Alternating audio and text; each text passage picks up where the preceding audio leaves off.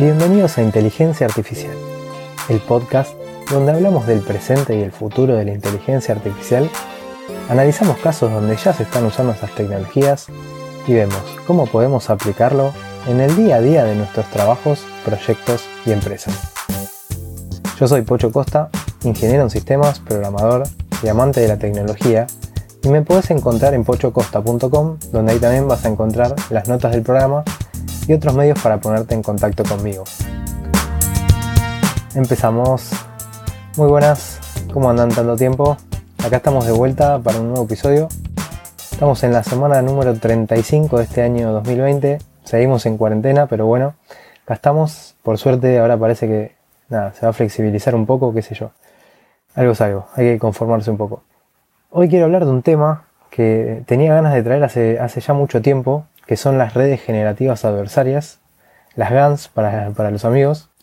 Así que, si se acuerdan, hace ya como un año y medio atrás había venido al podcast eh, el crack de Santa Iglesias, que nos había venido a hablar sobre Mairo, su aplicación para generar obras de arte usando este tipo de red. Y, bueno, a mí me parecía muy interesante eh, hacer un episodio sobre esto, eh, en específico para analizarlas un poco. Así que bueno, empecemos. Para arrancar, me gustaría contar ¿Para qué sirven este tipo de redes? Y como dice la palabra, su nombre son redes generativas, o sea que sirven para generar información. Ahora, ¿qué tipo de información? Bueno, pueden ser imágenes, puede ser texto, puede ser audio, pero me parece mejor contar algunos ejemplos de los más famosos, ¿sí? Así, nada, se hace un poco más entretenido, ¿no?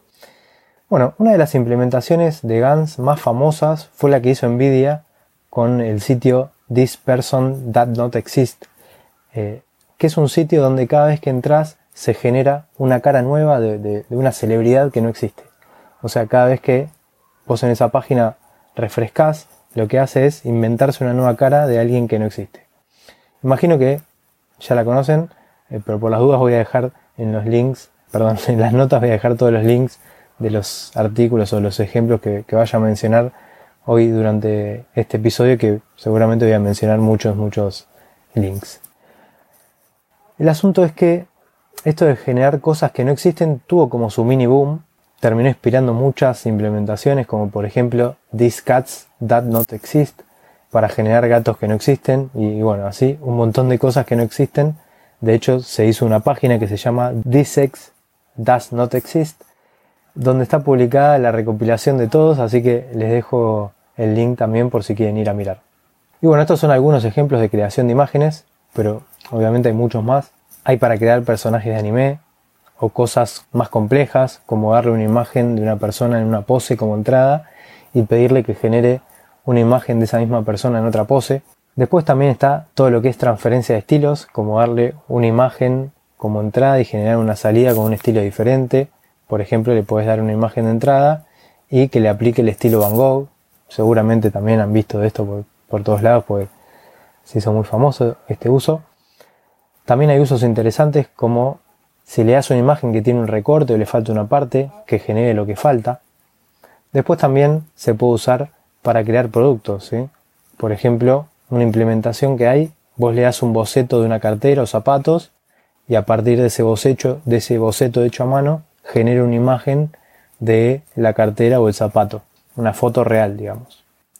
Eh, y bueno, este, este tipo, por ejemplo, este tipo de implementación, nosotros en el laboratorio de Shifta lo, experimentamos bastante, lo estamos experimentando bastante.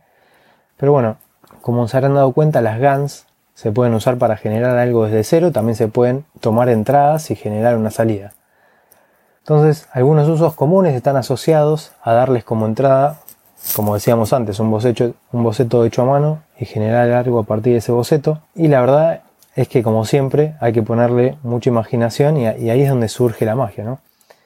Pero bueno, después hay también las aplicaciones de generación de texto, como por ejemplo generar letras de, de canciones, generar currículum, también para generar audio, como por ejemplo hay implementaciones para generar ronroneos de gatos o directamente generar música, una canción completa. Aunque la verdad en lo que se refiere a generación de texto y de audio, hay que decir que no son las arquitecturas más usadas actualmente, pero bueno, también cabe mencionarlas. Así que bien, con todo esto ya sabemos para qué sirven, así que avancemos. las redes generativas adversarias fueron propuestas por Ian Goodfellow en un paper que fue publicado en el año 2014 que se llamó Redes generativas adversarias y lo que propone es un sistema de dos redes neuronales que compitan entre sí. Una es la red generadora y la otra es la red discriminadora. Y estas son puestas a competir una contra la otra, por eso se dice que son adversarias o antagónicas. Y la idea es que la red discriminadora vaya aprendiendo los patrones que encuentra en los datos de entrenamiento y en base a eso pueda decir si un ejemplo es real o falso. Básicamente sería un sistema de clasificación donde se tiene que clasificar entre dos clases, verdadero y falso. Y los falsos serían los ejemplos que genera la red generadora. Ahora, por otra parte, el trabajo de la red generadora es crear ejemplos que intenten hacerle creer a la red discriminadora que son verdaderos. Para esto, a la red generadora le tenemos que dar unos datos de entrada como para que procese a partir de algo, ¿no? Bueno, en el caso más sencillo se le da como entrada una matriz de valores aleatorios, o sea, un ruido, y esto se hace así para que cada vez genere un ejemplo diferente. Supongamos que estamos entrenando una GAN para que genere fotos de gatitos. La idea es darle valores aleatorios cada vez para que genere una foto de un gatito diferente en cada procesamiento. Pero bueno, la cosa es que ambas redes van a ir mejorando con el entrenamiento, o sea, vamos a tener dos funciones de pérdida, una para cada red. Y lo que tiene que pasar durante el entrenamiento es que ambas se vayan optimizando para hacer su trabajo de la mejor manera posible.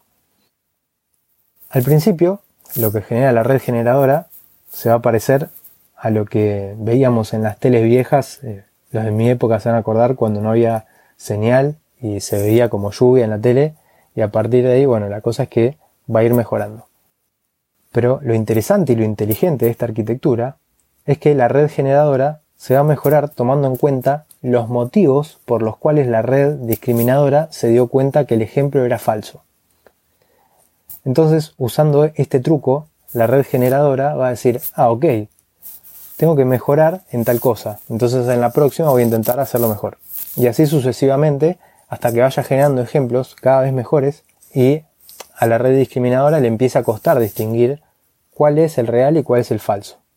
Y bueno, así es básicamente como trabajan las GANs, o al menos como estaban planteadas en el año 2014 en el paper original.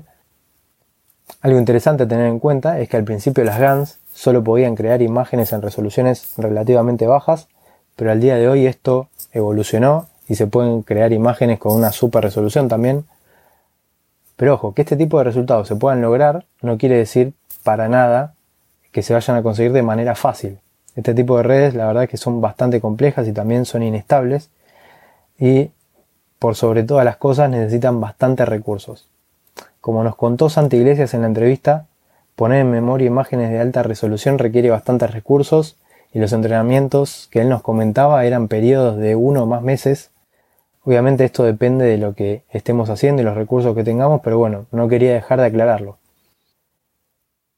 Saliendo un poco de estas cuestiones técnicas y volviendo a las utilidades, no hay dudas que una de las más famosas utilidades que vimos en los últimos tiempos son los deepfakes, eh, que son estas fotos o videos generados con GAN, donde se puede simular a un político o un famoso haciendo o diciendo alguna cosa, o la aplicación FaceApp, seguro se acuerdan, que se había viralizado hace un tiempo y lo que hacía era hacerte más joven o más viejo, eso también es un ejemplo de las GANs. Pero también quería hablar de cómo ese mismo uso se puede tomar para hacer algo positivo, ¿no? No me quiero quedar solo con que se pueden usar para hacer algo gracioso o tal vez para hacer algo negativo, dependiendo del caso. Y uno de los posibles usos positivos, por ejemplo, es traducir un video a otro idioma haciendo coincidir los movimientos de la boca con el audio traducido. Y este uso la verdad que está muy bueno. Y supongo que vamos a coincidir en que es mucho más amigable ver un, video donde el audio y los movimientos de la boca coincidan. Y bueno, esto se puede llevar tanto a películas como a publicidades, pero también a la educación online.